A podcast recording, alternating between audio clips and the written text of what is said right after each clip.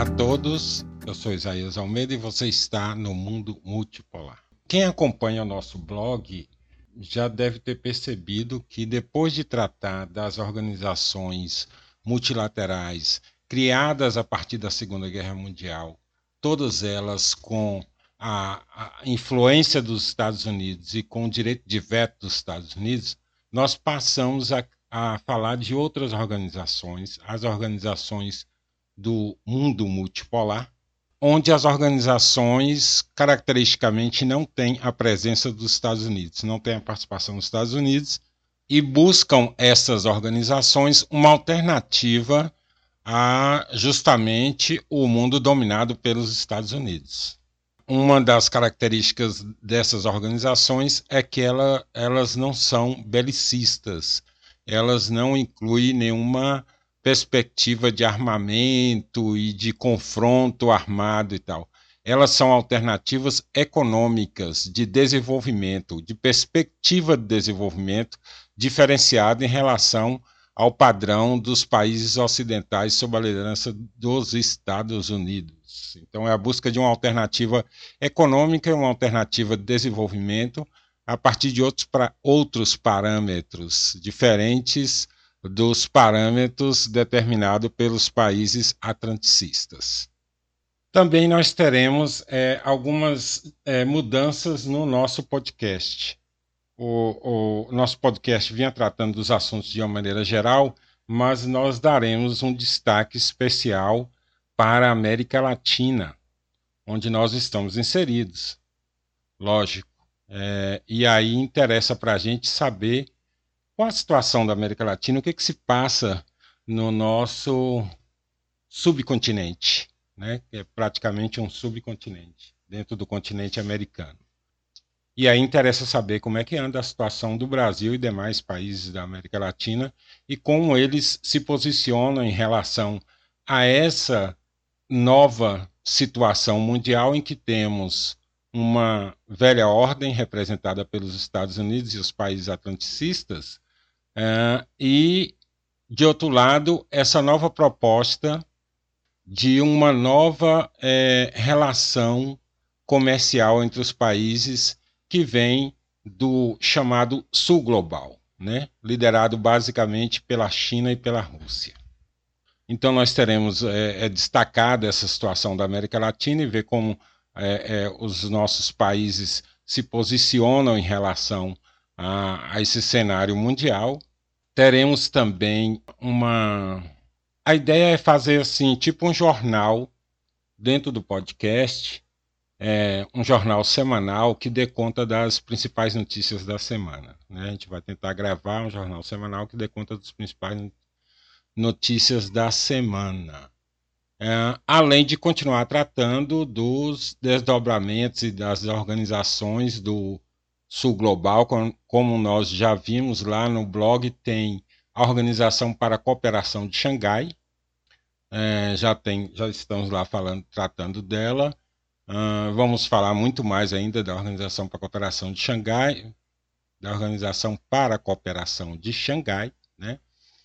Mas tem várias outras organizações, tem a ANSIA, né, que é a, as, as as organizações do Sudeste Asiático, organismos novos, independentes é, e sem a presença americana. Então a gente vai ter um, um jornalzinho para tratar de todas essas questões. Também vamos abordar o conflito lá na, na, na Ucrânia, né? Essa, esse conflito entre a Rússia e a Ucrânia, que muitos autores consideram um conflito entre os Estados Unidos e os países da OTAN contra a Rússia, o que fica evidente também pelas as, as declarações e as ações efetivamente, tanto dos países da OTAN quanto dos Estados Unidos é, em relação a esse conflito. Né? Claramente está de um lado, claramente está financiando um dos lados do conflito e tal. Uh, então vamos, vamos tocar nesses assuntos também, ok? Uh, nós criamos uh, a nossa política com uh, o blog e com o podcast é a mesma, ou seja, o nosso conteúdo é um conteúdo livre, um conteúdo que está sobre a licença Creative Commons, né? justamente porque é um, um, um trabalho free, um trabalho não comercial. Uh, acreditamos que o conhecimento não é uma mercadoria para ser vendida. Eu acho que não cabe, pode ser uma visão ingênua, mas o conhecimento não cabe ser comercializado. No, o que nós teremos brevemente é uma, uma alternativa ali de Pix para quem quiser fazer alguma doação de apoio ao trabalho.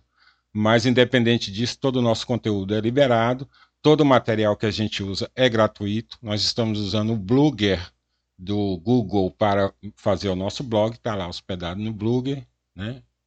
Uh, as vinhetas eu mesmo faço, o que vocês vão ouvir aqui de, de música, de fundo musical, de introdução e tal, tudo eu mesmo faço a partir de basicamente dois softwares.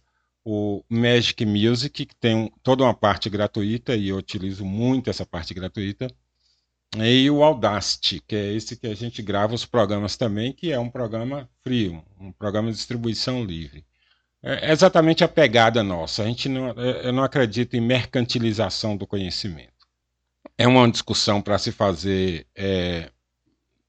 Acho que eu vou fazer um programa especial sobre essa questão da quando os Estados Unidos começaram a, a, a dizer, basicamente lá nos anos 90, que as ideias tinham que ser pagas, que você tinha que pagar pelas ideias, que é a questão da lei de patentes.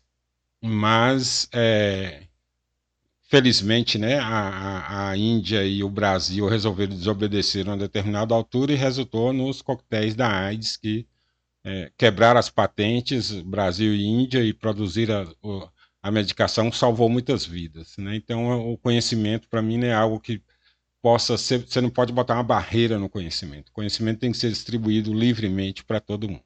Então, essa é a pegada nossa. O material nosso está todo aqui, pode usar à vontade, pode distribuir à vontade.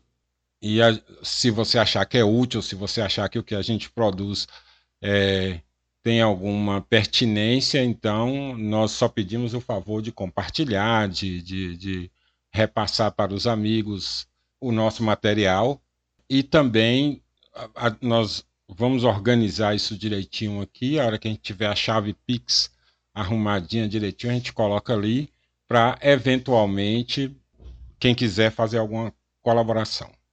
Então é isso, nós estamos reorganizando o material e aí hoje era só esse recadinho mesmo para ajuste das coisas, né? Não esqueçam de olhar lá é, no nosso blog, o Sul Global, a gente começou repetindo a dar um histórico das organizações do Sul Global. Então tem dois, dois posts interessantes lá, o nascimento do Sul Global e tem já a Organização para a Cooperação de Xangai, muito importante, deem uma olhada nisso aí.